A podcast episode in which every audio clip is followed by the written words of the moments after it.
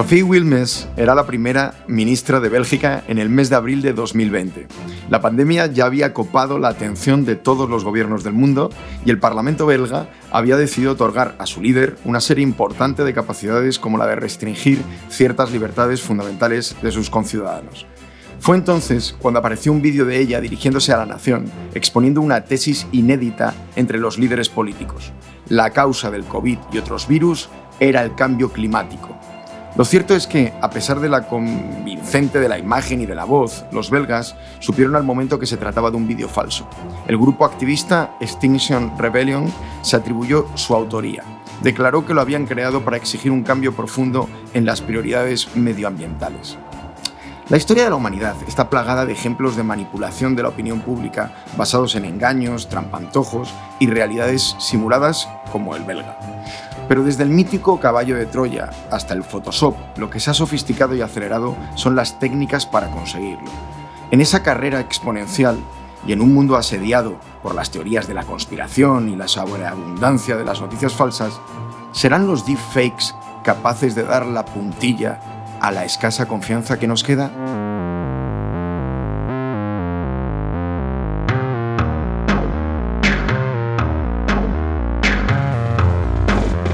Hola, bienvenidos. Soy Adolfo Corujo y estoy aquí junto a mi asistente virtual de cabecera para abordar un nuevo episodio de Esto es lo que hay.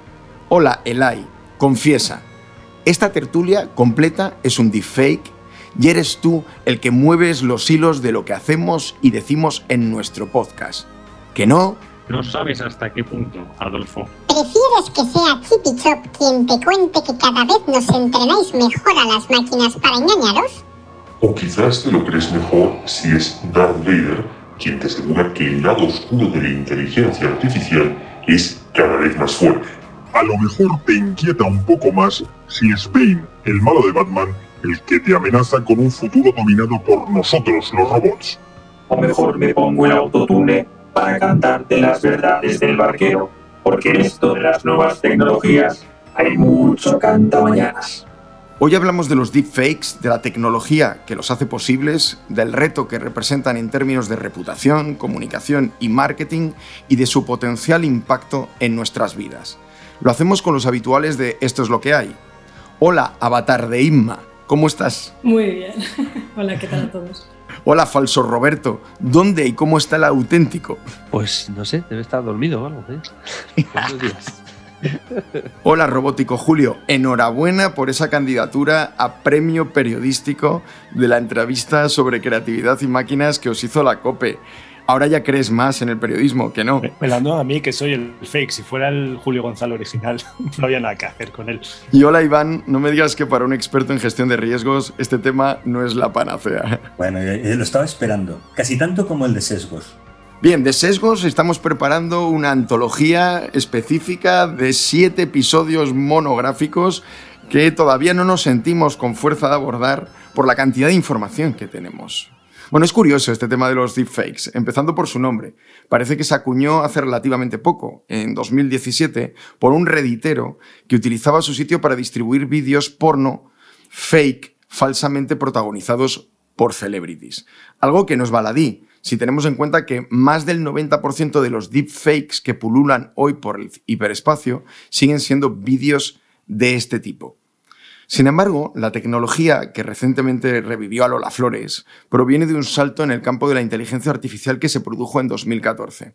Julio, ¿qué es un deepfake desde el punto de vista técnico y científico?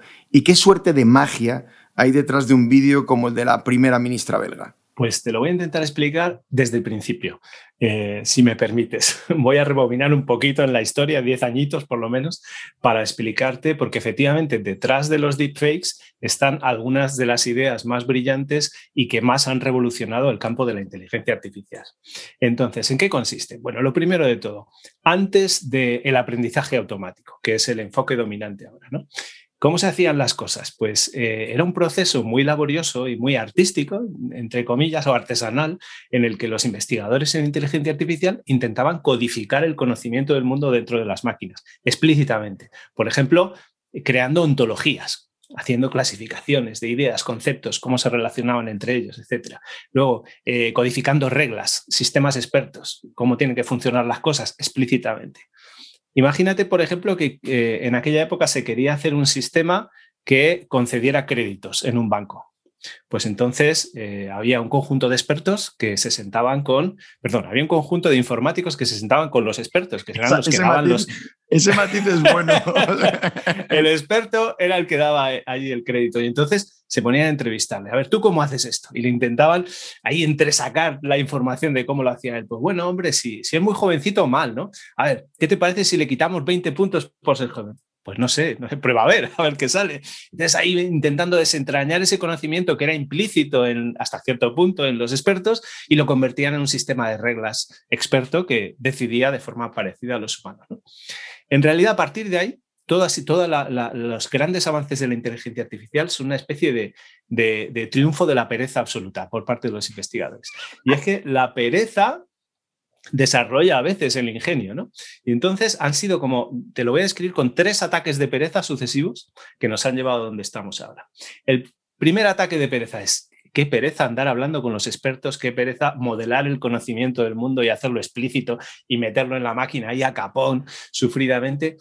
¿Y si pasamos del tema y que se busque la máquina la vida? Le damos ejemplos de, de créditos concedidos y rechazados, los que han hecho esos expertos, y que se busque la vida a ella, que descubra ella las correlaciones y los patrones relevantes. No parece tan difícil. Vale, si eres muy jovencito, ya veo que es que no te lo voy a dar. Pues que lo descubra ella. ¿no? Y ahí más o menos lo que, eso es lo que está pasando con el bar. Ahora que estamos en medio de la Eurocopa, yo eh, creo, creo que ese sistema está evolucionando así. Pues un poquito, sí, efectivamente. Esto es lo que se conoce por aprendizaje automático. Pero aún así, eh, en ese esquema del aprendizaje automático que ha funcionado maravillosamente, pues hasta hace 10 años aproximadamente, un poquito más, quedaba todavía un problema artesanal muy importante, que era cómo representabas a los casos de estudio. En mi ejemplo, cómo representas al candidato a que le den un crédito hipotecario. Entonces tú tenías que decidirlo. ¿Cómo le digo a la máquina? ¿Cómo describo a esta persona? Pues le digo qué edad tiene, qué ingresos medios tiene, qué tipo de trabajo tiene, porque pueden ser más o menos estables, en qué barrio vive, dónde ha estudiado, qué nivel de estudios. Todo eso hay que decidirlo manualmente. Claro, tienes que elegir rasgos para describir a esas personas que de alguna manera tengan relación luego con el hecho de que se consiga el crédito, ¿no? Y hay que tener mucho cuidado en cómo se eh, crean esos rasgos. Es decir, el aprendizaje era automático, pero la representación de los datos era completamente manual y artesanal. Y era una parte fundamental del aprendizaje automático. Entonces vino la segunda fase de la pereza y aquí entramos de lleno en el terreno que nos ha llevado los deepfakes. Con imágenes esto es muy complicado. ¿Cómo, cómo describo una imagen? ¿Cómo le represento una imagen al ordenador? Y, y, de hecho esto es un tema en el que se trabajaba muchísimo y era, efectivamente era muy complejo. ¿no? Y entonces la idea es el segundo ataque de pereza. Y si pasamos de comernos la cabeza cómo se representan las imágenes, y si dejamos que también la máquina aprenda cuál es la forma de, representarlas. Y entonces una idea aquí seminal y fundamental fue la de los autoencoders o autocodificadores. Y consiste en lo siguiente. Imagínate, por ejemplo, Adolfo, que tú estás en la calle y estás con una persona y me quieres mandar una descripción física de esa persona. Bueno, pues me, le haces una foto con el móvil y me la mandas, ya está. ¿no? Me llegan 10 megapíxeles de información con todo lo que necesito yo para ver físicamente a esa persona. Pero ahora imagínate que eh, tienes el móvil capado y no te deja mandar imágenes. De hecho, tienes una tarifa que no es plana, sino que te cobra muchísimo por cada bit que mandas, por cada Estás describiendo mi realidad punto por punto. Exacto. Desde Miami es un problema, no hay tarifas planas. Bueno, pues entonces, ¿qué harías? Pues en tu caso, la forma más óptima de describirme a esa persona sin gastar información, sin gastarte los 10 megapíxeles de una foto, es tirar de una herramienta de representación y abstracción poderosísima que tienes tú, que es el lenguaje. Y me describirías, pues una persona de unos, una mujer de unos 35 años con el pelo largo, rubio, liso, tiene gafas de pasta, tiene ojos azules, mide 1,80, es delgada. En cada palabra que he dicho hay una cantidad de información enorme gracias a la capacidad de generalización del lenguaje. ¿no? Bueno, pues la idea de los autoencoders es que la máquina aprenda por su cuenta a desarrollar este tipo de lenguaje abstracto para describir el contenido de una imagen. ¿Y entonces cómo se hace? Pues eh, esta, es, esta es la idea, digamos, curiosa y genial. Y es, vamos a poner dos máquinas. Una para codificar la imagen, para representarla. Y otra para descodificarla. Entonces, a la primera, al, primer sistema le pedimos que convierta una imagen en la representación abstracta. Y al segundo sistema le pedimos que a partir de esa representación vuelva a generar la imagen original. De ahí el nombre de autoencoder. O sea, tú me estás diciendo que los deepfakes no nacieron para dominar el mundo, sino que había un objetivo que era simplemente ayudar a la tecnología y a la inteligencia artificial a seguir avanzando.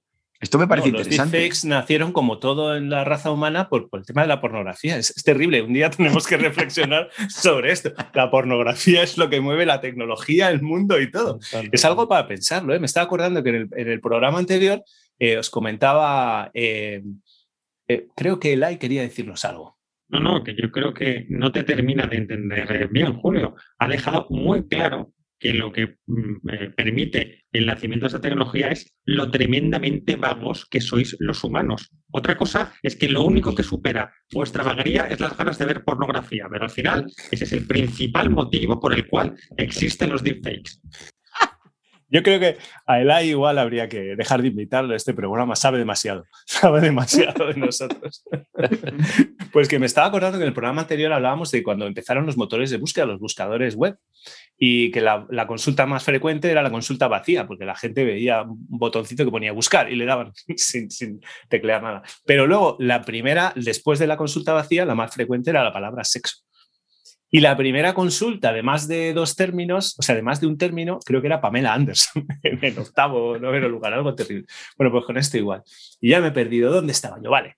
Volvemos al, problema de, la, de la codificación, del autoencoder. Entonces lo que se hace es que al primer algoritmo, al que necesita representar la imagen, se le da un espacio de representación que es más pequeño que la propia imagen. Es decir, no puede limitarse, como hacía Adolfo en el ejemplo, coger y mandar la foto, coger todos los 10 megapíxeles, meterlos ahí dentro, y entonces le llega al segundo algoritmo y dice, ah, pues si la tengo ya entera, la devuelvo y ya está. Lo que se hace es obligarle a representar la imagen en un espacio más pequeño. Y entonces se tiene que empezar a buscar la vida. Al principio lo hace fatal, lo hace casi aleatoriamente y el, segundo algoritmo es incapaz de recuperar la imagen. Pero claro, ¿cuántos ejemplos de entrenamiento tenemos? Pues potencialmente infinitos. Basta con tener una imagen para tener un ejemplo de entrenamiento.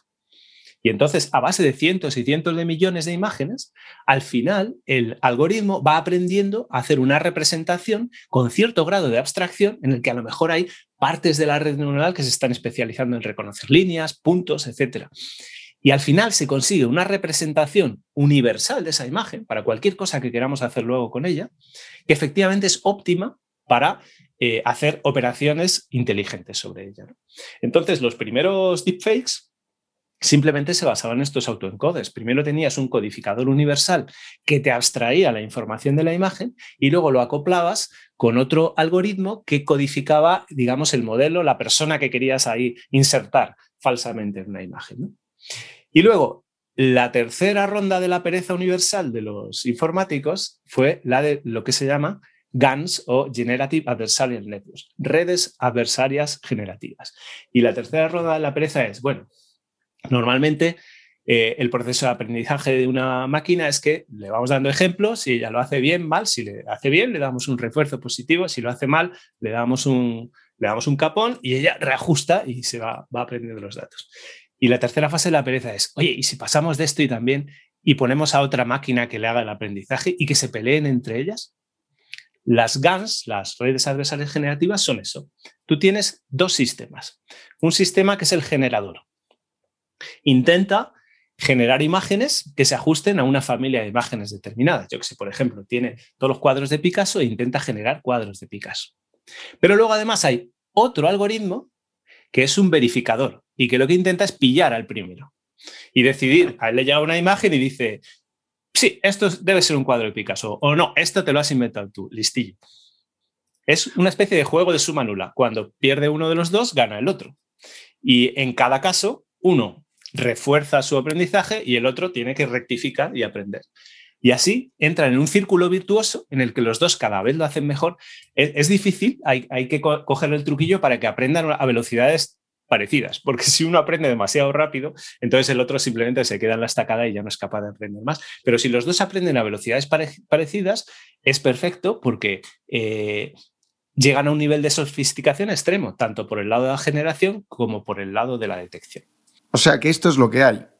Mm, la Lola Flores que vimos en el anuncio de Cruzcampo es el resultado de la lucha entre dos sistemas inteligentes, dos algoritmos, que uno intenta engañar al otro y el otro encontrar si le están engañando, y de esa, eh, eh, de esa competición surge la mejor de las representaciones posibles de esa Lola Flores. O sea que se necesitan dos para el tango.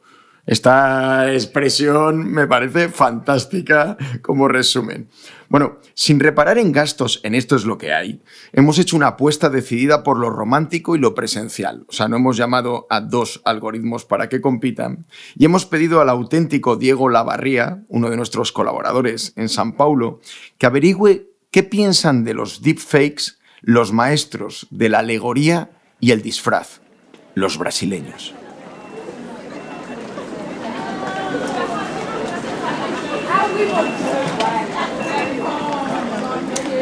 Qual deepfake que você, que você mais teria medo que os seus familiares fizessem? Eu acho que uma deepfake é minha e da minha mãe, porque a gente é muito parecida. Acho que seria meio realista, assim. Tem alguma outra que você, que você tenha medo ou acha engraçado, alguma coisa assim? Acho que essa eu teria mais medo, porque seria o mais próximo da realidade. Seria muito confuso, né? ¿Sabe que você é linda? Carla dice que la deepfake que más le daría miedo sería una de ella con su mamá. Y eso porque son muy parecidas, lo que causaría tremenda confusión. Ah, mesmo sabendo que é uma deepfake, pelo menos por um minuto eu gostaria de escutar é, uma notícia da minha família ganhando a loteria, comprando um apartamento em Miami, alguma coisa assim, né? Pelo menos para ficar um minuto assim de ilusão e de alegria, né? Para Juan Carlos, la deepfake que más le causaría ilusión sería de su familia ganando la lotería y comprando un departamento en Miami, o haciendo cualquier cosa en la cual gastaría mucha pasta. E o que mais medo me dá realmente é que vocês pensem que essa resposta é minha resposta e não uma resposta de um deepfake ou feita por um computador, né? Onde está a realidade, onde está o fake. Y la deepfake que más le causaría miedo en realidad es una pregunta. ¿Cómo sabemos que quien contesta ahora es Juan Carlos o un deepfake?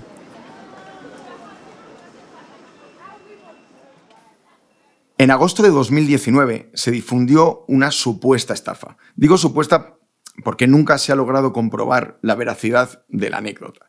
Un ejecutivo inglés de una compañía de energía recibió una llamada de su jefe alemán en la que le pedía transferir 220.000 euros a una cuenta bancaria. El tipo hizo lo que le ordenó aquella voz que para él resultaba muy conocida, pero que era el producto de unos piratas informáticos. O al menos así lo recogieron medios como el Washington Post o la BBC.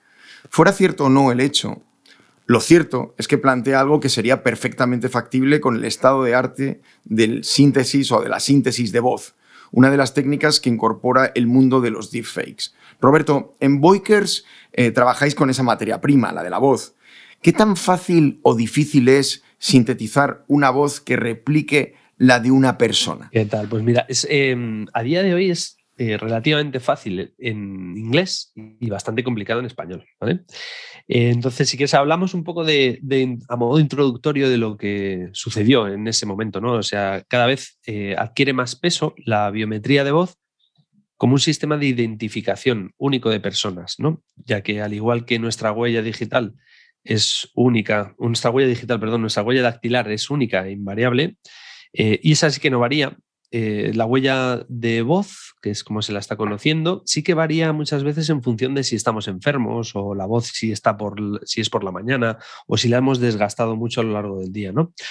Pero la biometría de voz permite incluso con estas diferencias tener claro quién es el dueño de los datos de una voz, ¿no? Porque lo que hacemos, eh, o lo que hace al final la inteligencia artificial en este caso, es eso, es recoger muchas muestras de voz, o bueno, cada vez incluso menos, de una persona y convertirlas en datos, creando una especie de predicción algorítmica al final que va a predecir que la voz de ese o los datos ¿no? correspondan siempre a esa voz de ese individuo. ¿no?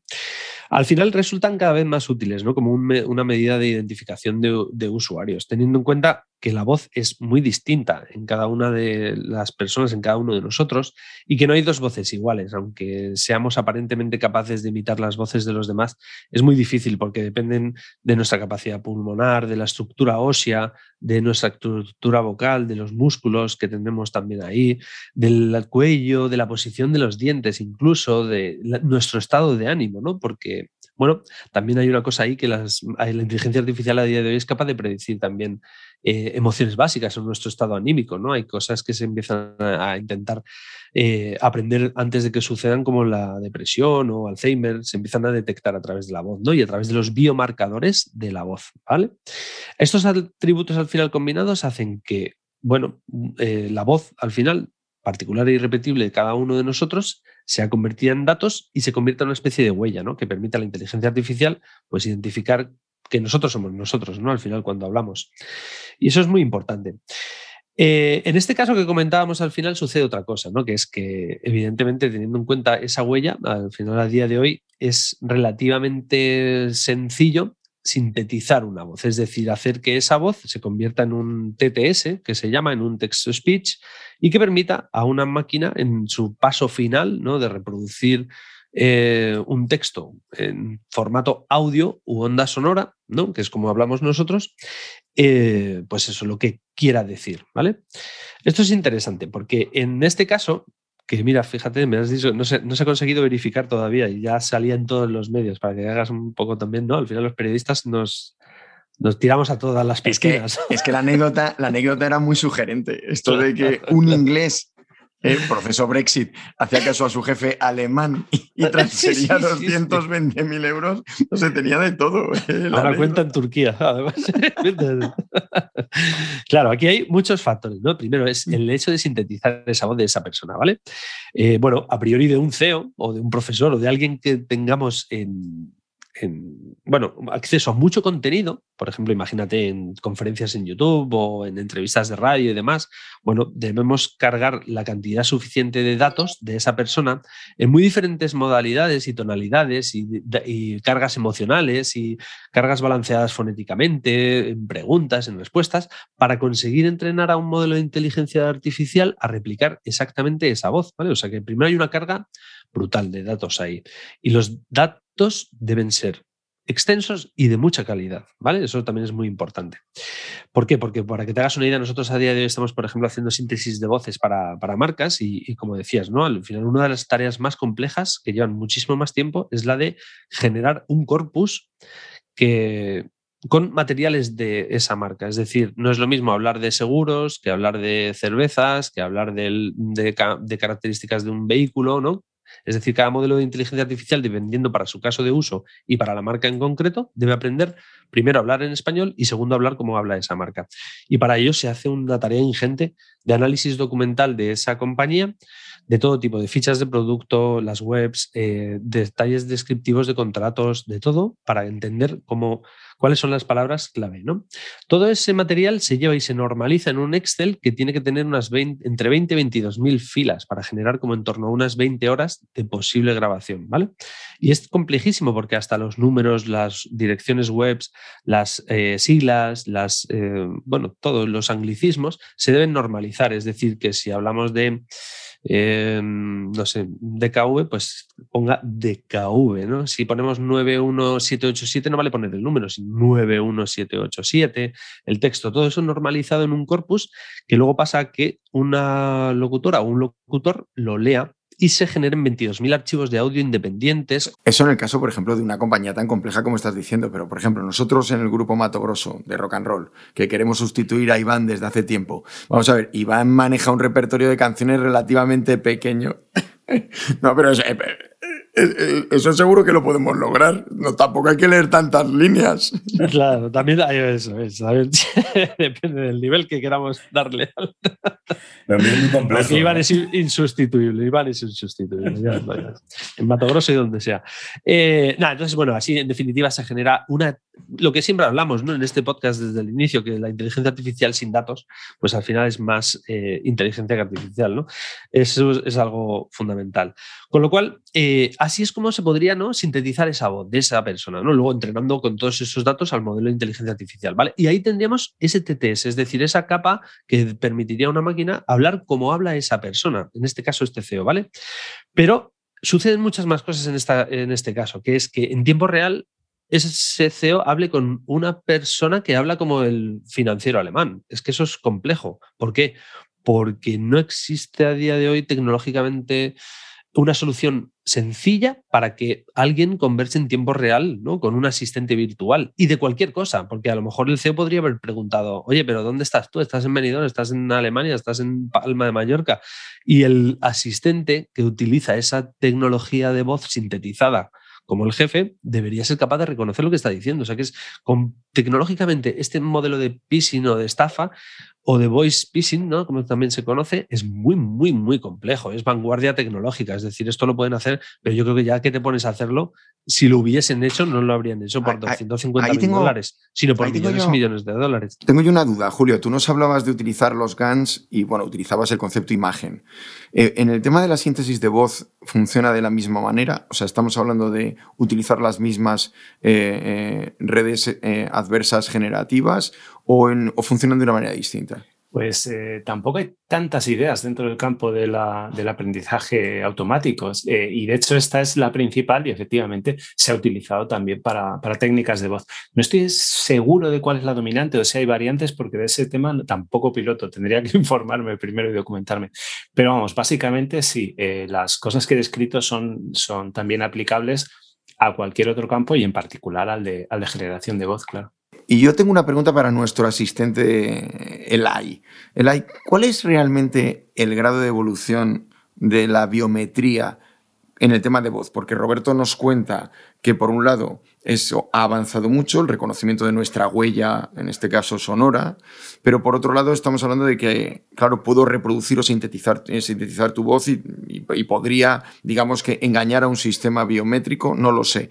Elai, ¿Qué hay en esto, en este momento? ¿Cuál es el estado del arte? Mira, lo más importante es que ahora realmente hemos pasado de la presunción a la certeza. Y es que estas nuevas tecnologías de biometría de voz, una que esté bien entrenada, por ejemplo, por una inteligencia artificial, es capaz de en tan solo tres segundos, con tres segundos sería suficiente para coger una muestra de nuestra voz y a partir de ese momento es capaz de identificar esa voz de manera instantánea hasta el punto que si lo que colocáramos fuera una grabación de nuestra propia voz, también sería capaz de identificar que es una grabación, por lo cual el grado ahora mismo de certidumbre que es capaz de estas tecnologías de tener es prácticamente eh, es igual o más que el de eh, las huellas dactilares o, por ejemplo, cualquier otra técnica de biometría de identificación facial. Así que esto es lo que hay. Solo como dato, es HSBC eh, que lleva un par de años trabajando con temas de, biometría de voz, ¿no? como un sistema de identificación de sus usuarios, ha conseguido reducir, según ellos mismos dicen, ¿no? el fraude bancario en un 50%. Y Simplemente como curiosidad, sabéis que hace poco hubo también eh, un podcast que se llama X-Ray de Spotify, X-Ray, ¿no? De Álvaro de Cozar, Tony Garrido. Ellos eh, usaron eh, voz sintética para, o sea, la tecnología ¿no? de, de la persona con, el centro con el que trabajamos nosotros, para sintetizar la voz de Franco. Y pusieron a Franco a bailar la Macarena. Dale a tu cuerpo alegría, Macarena. En tu cuerpo es para darle alegría y cosas buenas. Dale a tu cuerpo alegría, Macarena. Macarena.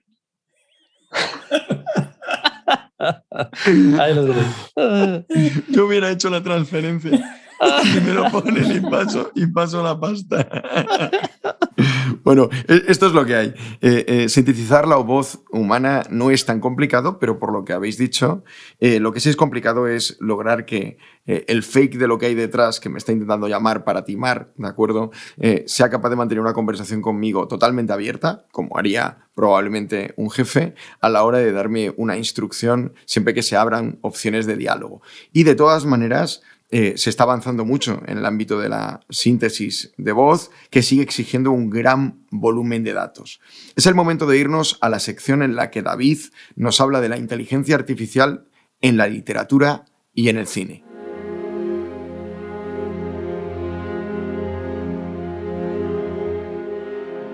El pequeño androide David suplicaba al hada azul este hazme real en el final de Inteligencia Artificial, la película de 2001 de Steven Spielberg que transformaba al niño de madera de Pinocho en una inteligencia artificial humanoide capaz de amar. La similaridad del robot David con un niño provocaba en la película algunas de las mejores representaciones de esa teoría del valle inquietante que nos dice cómo un parecido demasiado grande de un robot con un ser humano nos provoca rechazo. Porque sí, los robots humanoides suelen darnos miedo, incluso con los rasgos inocentes de un niño, como también ocurría en Un placer culpable de los 80, la película Daryl, en la que el protagonista de 10 años era en realidad un experimento del gobierno en forma de inteligencia artificial.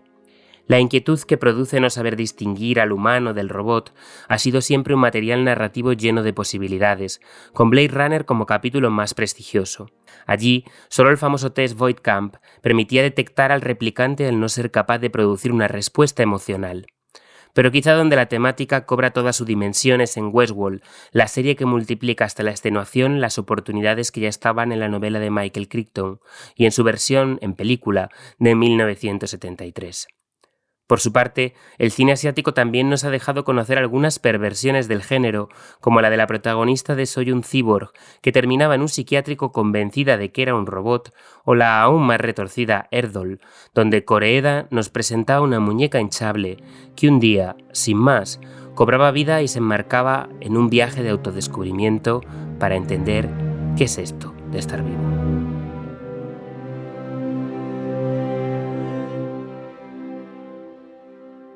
La campaña de Cruzcampo y Ogilvy, recreando a Lola Flores, fue un bombazo que no dejó indiferente a nadie.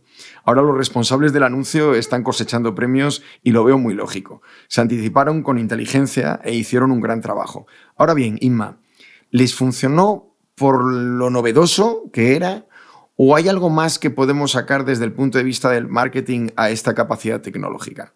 Hay más. A ver, el deepfake tiene muchos claroscuros, eh, como hemos visto, derivados del uso que hagamos, pero dejadme ver hoy la botella medio llena, ¿eh? luego ya veremos riesgos y demás. Y siendo un contenido sintético o ultrafalsificado, a veces es difícil distinguir entre lo real y lo virtual. En este caso, desde luego, no lo era. ¿no? Cruzcampo eh, buscaba un reposicionamiento apostando por la innovación y por la identidad andaluza, y está claro que como innovación ha funcionado por la tecnología que lo hace noticiable y el poder, diríamos, de resurrección de Lola Flores que ayuda a transmitir muy bien el mensaje que quería la marca. ¿no?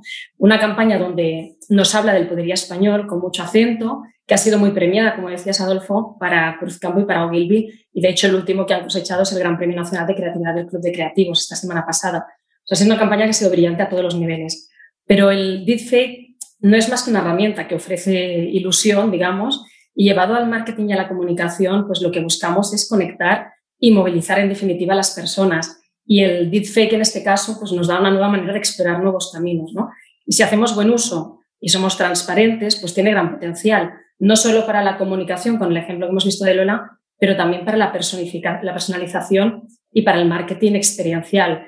¿Qué nos puede abrir de oportunidades? Pues, por ejemplo, contar con cualquier protagonista que exista o que no. Un poco el ejemplo de Lola es, es clarísimo. Pero también para campañas dinámicas con personajes o con influencers, incluso reales, ¿no? Eh, imaginaros, por ejemplo, una grabación más rápida donde lleguemos a nuevos mercados o a varios idiomas. ¿Cuántas veces no hemos visto, por ejemplo, un anuncio de alguien que no cuadra muy bien lo que oímos con lo que dicen sus labios? ¿no? Hay como una distorsión ahí y no nos lo hace creíble, quizás porque es una campaña pues, que viene internacional y es localizada. ¿no? Pues se ha utilizado deepfake, por ejemplo, Zalando en el 2018 grabó con la modelo Cara de Levine y aparecía no solo en un anuncio, sino en 290.000 anuncios localizados a 12 países, 180 millones de impresiones. O sea, realmente las ventas aumentaron un 54%, pero ¿por qué? Porque te genera mucha más identificación o empatía, ¿no? O David Beckham, por ejemplo, hace un año, año y medio aparecía en una campaña de concienciación del paludismo y hablaba nueve idiomas, que desde luego no habla. Pero bueno, por lo menos él dice nos ha permitido conectar con el consumidor eh, en su idioma ¿no? local y que tenga pues, más alcance o que ahorren tiempos o costes grabando solamente una vez. ¿no? Eh, ¿Qué nos permite también? Pues nos permite adaptar los mensajes a cada persona o a cada segmento. o incluso ofrecer experiencias personalizadas, ¿no? Pues, por ejemplo, en el, eh, mundo de la moda, pues el deepfake está revolucionando el mundo, porque ahora podemos tener modelos digitales y lejos, lejos de los ideales, pues podemos tener más, digamos, modelos con distintos tonos de piel, altura, pesos o constitución más cercano a lo que somos nosotros, ¿no? Y si vamos un poquito más allá, pues ¿por qué no? no? Incluso podemos ser nosotros mismos los modelos con, con deepfake. O sea, hoy eh, con una selfie y 10 segundos, con una aplicación, por ejemplo, que se llama Reface AI, reconoce y transfiere tu rostro a una imagen seleccionada. O sea, es como un engaño a ti mismo.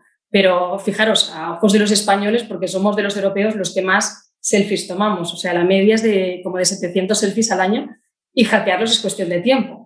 Con lo cual, imaginaros si fuera nuestra cara, nuestro cuerpo, aquel que se probara pues, cómo nos sienta la ropa desde el sofá de casa con una experiencia personalizada o inmersiva a tiempo real, ¿no? Sea, al final solo nos puede permitir pues, eh, comprar lo que necesitamos, evitando desplazamientos, o siendo ya un poco más sostenibles, pues evitando también los envíos y las devoluciones innecesarias, ¿no? Pierre Balmain está haciendo muchos showrooms virtuales, virtual fitting rooms, etcétera, ¿no? Y yo os diría, para acabar, lo, último que ya me ha llamado la atención es eh, un ejemplo con una tecnología que no sé si conocéis, o sea, utiliza lo mismo, ¿eh? utilizamos igualmente deepfake y, y también eh, experiencias sensoriales, eh, donde Gucci, por ejemplo, acaba de lanzar junto a la aplicación Wana unas zapatillas que se llaman Virtual 25, que tú puedes personalizar, probar y comprar por 10 euros, un Gucci por 8 o 10 euros, y lo que te permite es pues, lucirlas, hacerte fotos en redes sociales con deepfake y con realidad aumentada, pero fijaros que virtualmente no van a ver nunca la luz. O sea, va a ser un vestidor totalmente virtual, es casi como el autofake al 100%, ¿no? Con lo que, como damos tanta importancia a las experiencias, un poco al show-off, pues este tipo de tecnologías a veces eh, nos generan una experiencia con la marca, una experiencia de uso o de consumo, y por lo menos no nos deja indiferentes. ¿eh? Otra cosa es que las marcas tienen que ser transparentes y todos los riesgos y malos usos que habrá, que seguro que Adolfo o Iván nos pueden hablar muchísimo mejor. Yo, yo, lo que sí tengo es una cosa, ya que hablamos del tema sensorial, tengo una petición, Julio, concretamente para la ciencia. ¿De acuerdo?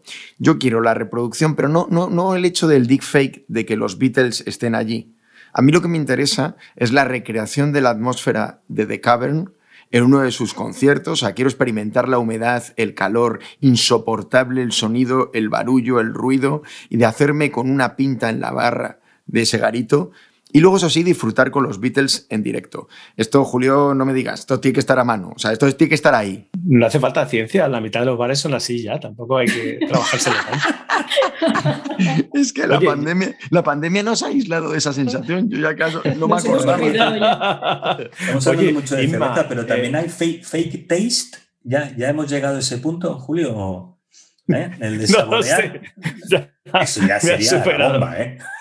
Me ha superado, pero en realidad ya estoy desde hace un rato superadísimo, porque ha dicho Inma que los españoles se hacen 700 selfies de media, pero esto que es entre todos los españoles sumados, ¿no? 700 entre todos. ¿O es 700 cada uno? Porque si es 700 cada uno, eso explica... Cada uno de media. Venga ya, eso explica por qué la tecnología se desarrolla en el extranjero. Y es porque aquí, con tanto selfie, no nos da tiempo para la pornografía, que es el motor auténtico de la tecnología. Entonces tienen que hacerlo en otros lados. Eh, esto es lo, esto es lo que hay. Esto es lo que hay. Eh, esto es lo que hay. O sea, realmente a nosotros nos gustan los selfies. O sea, este es un tema que está puesto aquí hablando desde la perspectiva española. Pero también os puedo decir que, que eh, cuando estaba viviendo en Brasil me sorprendía de la capacidad que tenían los brasileños para tomarse un selfie en cualquier lugar, en cualquier calle y además en un instante prepararse para la foto absolutamente asombroso, dominio maravilloso. Y luego mm, en Estados Unidos he comprobado exactamente lo mismo. O sea, yo creo que estamos dotados. Lo que pasa es que a nosotros nos gusta el volumen. Ahí el, el AI tendrás que decir algo, ¿no? Sobre el tema. No, simplemente que deciros que esto de los selfies no es únicamente cosa de los humanos. Yo me hago muchos, lo único que a diferencia de vosotros, lo que yo hago es grabarme notas de voz.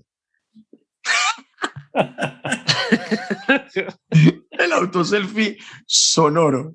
Bueno, llega el momento de recuperar ese, esa sección que tenemos en Esto es lo que hay, que nos aporta nuestra colega Margoriet Tejera desde Panamá, que nos viene con una de esas historias sobre los pioneros, hoy sobre Nils Nilsson, el creador de Seiki, el abuelo de los coches inteligentes. Pero al final da igual, porque al final irremediablemente. Volveremos a pintar tras esta puerta de cristal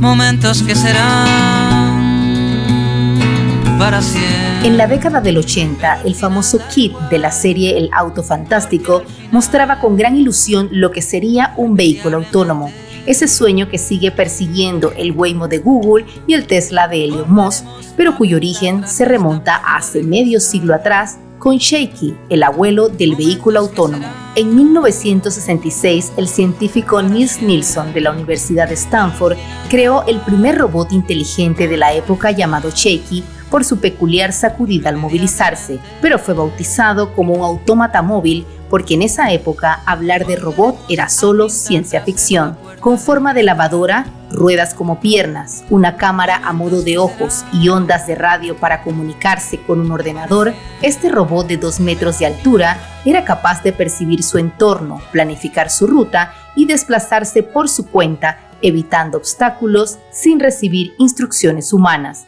El gran aporte de Nilsson estaba en el algoritmo, que permitía a Shaky encontrar por sí mismo el camino más rápido entre dos puntos. Este algoritmo se ha ido perfeccionando y hoy está presente en videojuegos, autos semiautónomos y hasta en el rover Curiosity que se desplazó por Marte. Nilsson murió a los 86 años y en vida recibió reconocimiento por sus aportes. Fue fundador de la Asociación Americana de Inteligencia Artificial y escribió más de nueve libros sobre IA. Shaky, por su parte, recibió el premio al primer robot inteligente móvil del mundo. El evento se hizo en el Museo de la Historia de la Computación en California, donde Shaky permanece en una caja de cristal. Para siempre.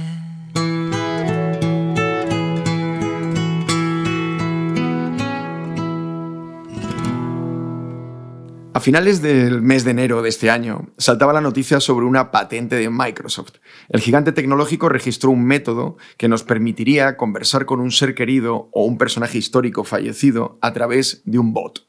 Pocas semanas más tarde, el sitio especializado en genealogía, myheritage.com, lanzó su app llamada Deep Nostalgia para animar fotos de tu árbol genealógico ya voy diciendo por delante, ¿eh? los ejemplos que he visto me han dado escalofríos, me han puesto los pelos de punta. O sea, ver una foto de esas en blanco y negro de tu bisabuelo eh, que de pronto se anima y empieza a moverse, a mí más que empatía me generó miedo, literal.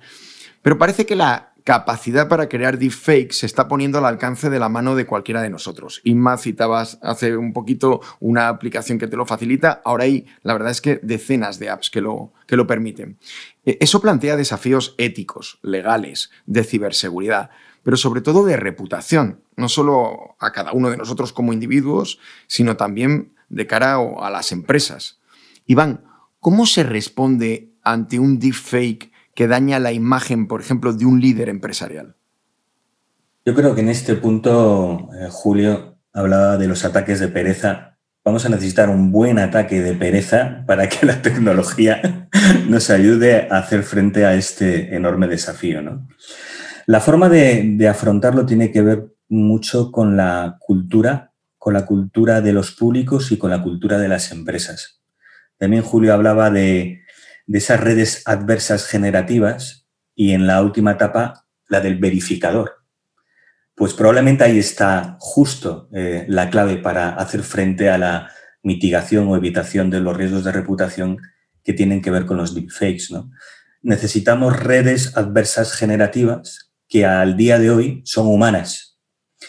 Y para desplegar esas redes adversas generativas, para verificar, tienes que amplificar y tener muy preparadas eh, tu comunicación, tu comunicación corporativa, tu capacidad de influir y de generar ese clima de opinión que sirva para contradecir o advertir de que ese contenido eh, no es cierto, que es falso. Y ahí, por eso insisto que en la parte cultural es eh, muy relevante. En la cultura de comunicación de las compañías y de los líderes tiene que ser mucho más abierta, transparente y con una escucha activa muy afinada, todavía más, precisamente por este riesgo. Y también de la parte de los públicos requiere una cultura basada en la disciplina de la verificación. Hay una componente educacional o educativa tremenda ahí, ¿no? Estamos ahora todos viviendo en un entorno donde todo puede ser falso de una forma muy convincente. Y probablemente desde la escuela tendremos que aprender que aquello de la verificación, que era algo casi eh, que se dejaba para los trabajos de investigación o pseudocientíficos, eh, debería formar parte de nuestro día a día, poner siempre eh, esa duda sobre lo que estamos recibiendo, si realmente es cierto o no es cierto, y esa verificación. ¿no? Pero fíjate, lo de la duda me lleva a mí a un tema que os lo lanzo a todos como, como debate, ¿no?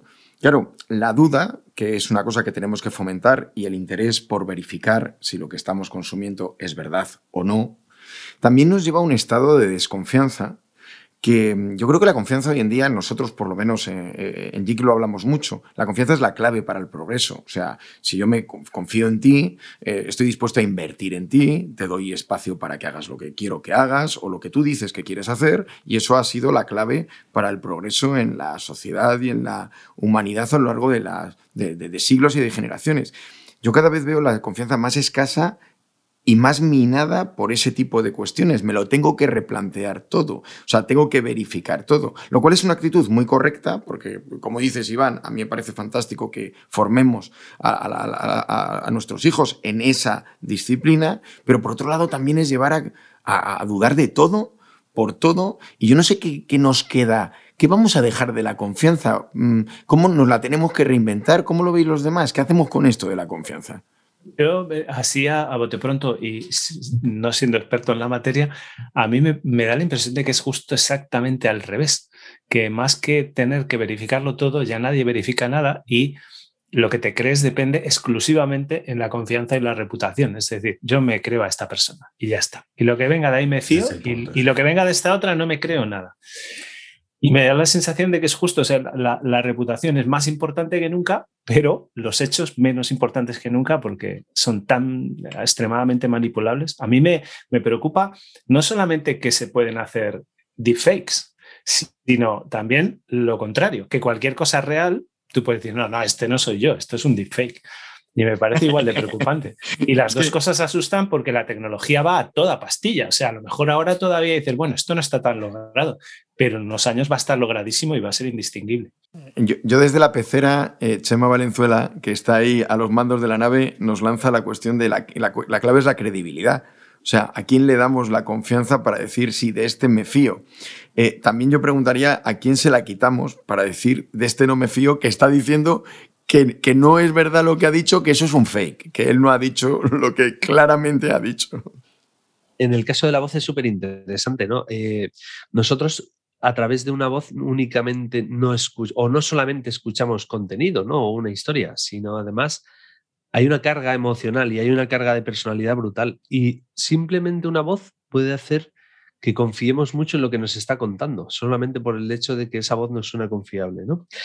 Al hilo de lo que dices, me parece tremendamente importante que a día de hoy, eh, bueno, eh, divulguemos, eduquemos y, formemos a la gente que viene para que lo efímero no prevalezca sobre lo que realmente es importante, porque muchas veces damos más importancia a lo que consumimos en el momento, a, bueno, a lo que nos cuenta tal o cual persona porque tiene un X número de seguidores, y realmente no es lo veraz, no es lo que importa, ¿no? Yo creo que al final es muy importante que demos las herramientas a los chavales jóvenes para que sepan diferenciar en un mundo en donde no debe prevalecer la desconfianza, sino la apuesta por realmente tener nosotros la capacidad de descubrir ¿no? y de discernir y de tener criterio, porque creo que nuestros antecesores, mis abuelos, no tenían tanto acceso a tanta información. Si lo hubiesen tenido, hubiesen tenido que desarrollar esas herramientas. Los pobres a lo mejor iban del huerto a la casa y de la casa al huerto, ¿no? Eh, pero creo que a día de hoy todos estamos accediendo a mucha información, la democratización, la publicación de contenidos, tanto veraces como no, es muy, eh, es, muy accesible para todos y las malas personas con malas intenciones han existido siempre, con lo cual ahora mismo lo que hay que intentar es dar las herramientas a la gente para que sea capaz de diferenciar qué es verdad y qué no es verdad, ¿no? Siguiendo lo que decía Roberto, es verdad que cuando oyes haces una voz que te transmite esa confianza, no haces una confianza transferida a veces a contenidos o a voces determinados. Pero me parece, fijaros, hasta positivo todo lo que está pasando, porque nos despierta ese espíritu, ese espíritu crítico que no teníamos. O sea, eh, ahora hacíamos a lo mejor es, sin- eh, incluso cuando estábamos en la universidad o los niños más pequeños, y porque sale en Internet lo damos por válido, ¿no? Entonces que tiene que llevar a veces el extremo para que realmente tengamos espíritu crítico, que veamos realmente lo que es un confiable o no, y bueno, pues tengamos la inquietud de analizar y, y de ver si realmente nos genera confianza. O sea que me parece está positivo que lleguemos a ese extremo un poco para ponernos en el punto medio y analizar las cosas. Es súper positivo, porque antes era, el- lo he visto en la tele o lo he leído en el periódico, ya está. Y ya con eso ya destruías cualquier argumento en contra, ¿no? Y no puede ser. Es- hay mil opiniones. A mí, Roberto, perdona, lo positivo me parece que en esta tertulia se empiecen a, a incorporar buenos modos porque Iván Pino ha levantado la mano para hablar. O sea, por favor, Iván, adelante. Que está muy bien esta utilidad. Dejarle hablar. No, un poco al hilo de lo que hablábamos antes, eh, detrás de cada riesgo hay una oportunidad, ¿no? Y hay una oportunidad maravillosa en este contexto tan confuso para las empresas y las marcas que tienen una cultura de comunicación, que tienen esa cultura de verificación, de transparencia. Porque, como comentaba Chema, eh, se está dando la, la paradoja, o no sé, no sé cómo calificarlo, de que mm, gana valor la fuente, la fuente creíble. ¿no? Está ocurriendo con los medios de comunicación, ¿vale? que estaban ahí inmersos en toda la barabunta de contenidos gratuitos y están descubriendo que se encuentran ya en una posición mucho más necesaria aún que nunca. ¿no? Pero también va a ocurrir con las empresas, porque sus clientes, sus empleados van a acudir a la empresa a verificar determinada información y van a esperar que la empresa hable de eso, no que lo esconda, no esto de perfil bajo, sino que participe claramente, contraste la información, opine y se moje. Eso es lo que van a esperar. Y lo que espera la gente es la reputación, ahí donde se gestiona el riesgo, ¿no? Efectivamente, estoy totalmente de acuerdo y lo que has dicho de los medios de comunicación me parece fantástico, porque durante años hasta ahora, en lugar de convertirse en verdaderos influencers y líderes de opinión, han apostado por el clickbaiting y titulares absurdos, eh, noticias de muy malas, que me iba. Eh, y al final... Perdón, de mi- pi, con un pi.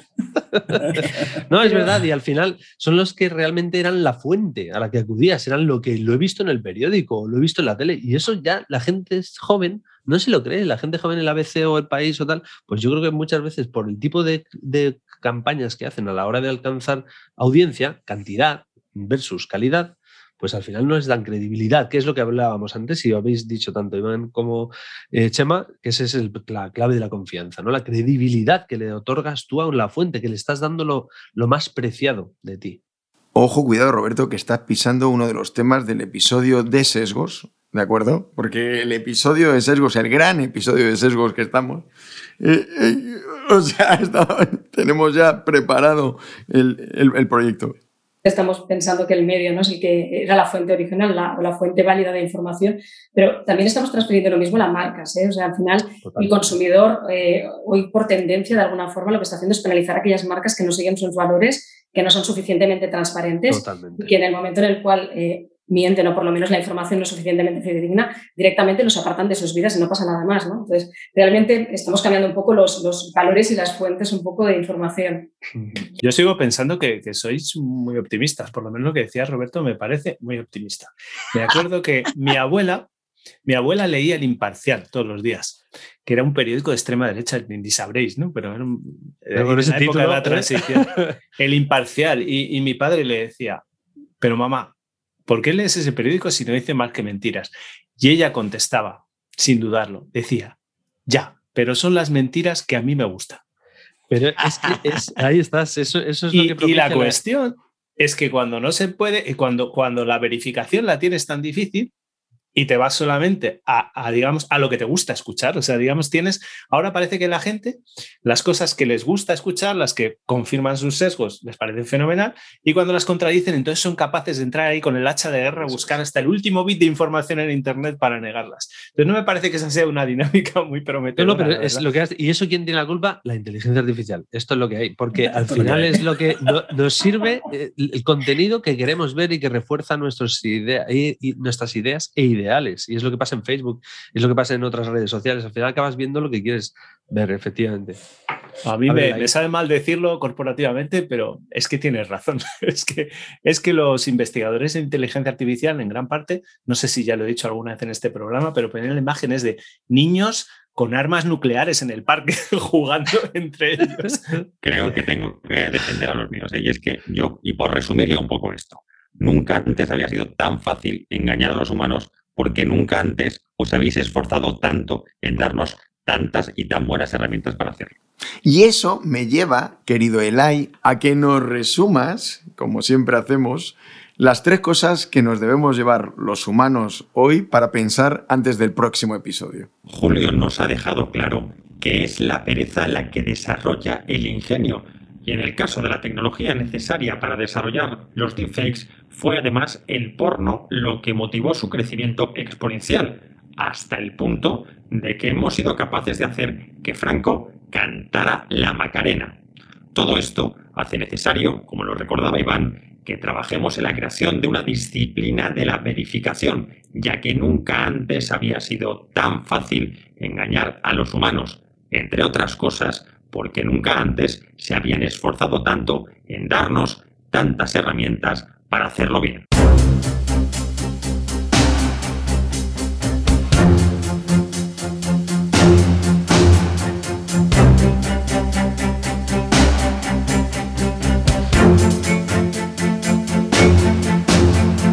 Llegamos al final de este episodio. Como siempre, agradezco a mis compañeros de viaje y les doy cita para el próximo episodio. ¿Será por fin el de los sesgos? Adiós, Inma. Chao, adiós. Hasta la próxima, Roberto. Adiós, equipazo. Hasta pronto, Julio. Hasta pronto. Adiós, Iván. Chao. Si te ha gustado Esto es lo que hay, no dejes de suscribirte al podcast en la plataforma que utilices habitualmente. Será un subidón para todos los que lo hacemos posible y que no somos solo los que hoy hemos hablado. Detrás se encuentran los equipos de Deep Digital Business, de JIC, la consultora global de comunicación, asuntos públicos y marketing, y el equipo técnico de la propagadora, con Chema Valenzuela a la cabeza de producción y con Alberto Marrodán a los mandos de la ambientación musical. Ya sabéis, esto es lo que hay te esperamos en nuestra próxima conversación sobre la inteligencia artificial y su impacto en nuestro mundo. Chao.